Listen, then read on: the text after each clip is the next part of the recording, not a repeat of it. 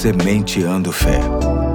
Porque semear a fé produz grandes colheitas.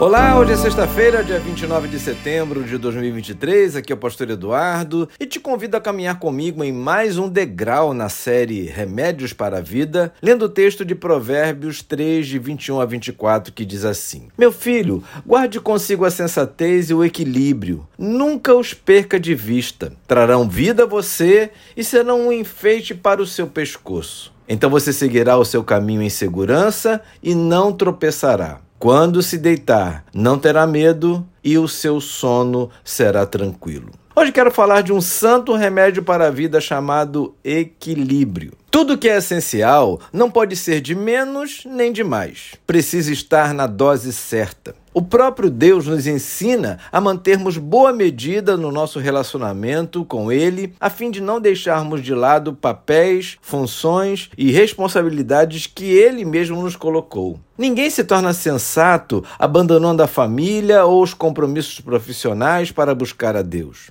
Há de se ter tempo para todas as coisas. Por isso que vem a recomendação que se encontra em Mateus 6,33, de que devemos buscar a Deus e a sua justiça em primeiro lugar, sabendo que outras coisas nos serão acrescentadas. Equilíbrio sempre vai pressupor agir com emoção, mas também com razão. A ser ousado, mas procurar manter os pés no chão. A ser corajoso ou corajosa, porém, manter-se longe dos perigos desnecessários a entender que é importante respeitar os passos do processo. Enfim, equilíbrio sempre será uma necessidade básica para o pleno desenvolvimento da vida, sobretudo daquilo que realmente importa. A semente de fé de hoje quer reforçar no meu e no seu coração o quanto a busca pela estabilidade é algo tremendamente saudável para a nossa caminhada. Equilíbrio é um grande sinal de sabedoria. Sabemos bem que em muitos momentos precisamos agir mais rápido e em outros um pouco mais devagar que podemos e até devemos mostrar nossa indignação, a nossa chateação por fatos desagradáveis que nos acontecem, mas que isso não fique por muito tempo. Quando perdemos uma pessoa querida, podemos e devemos chorar e lamentar profundamente, mas até o luto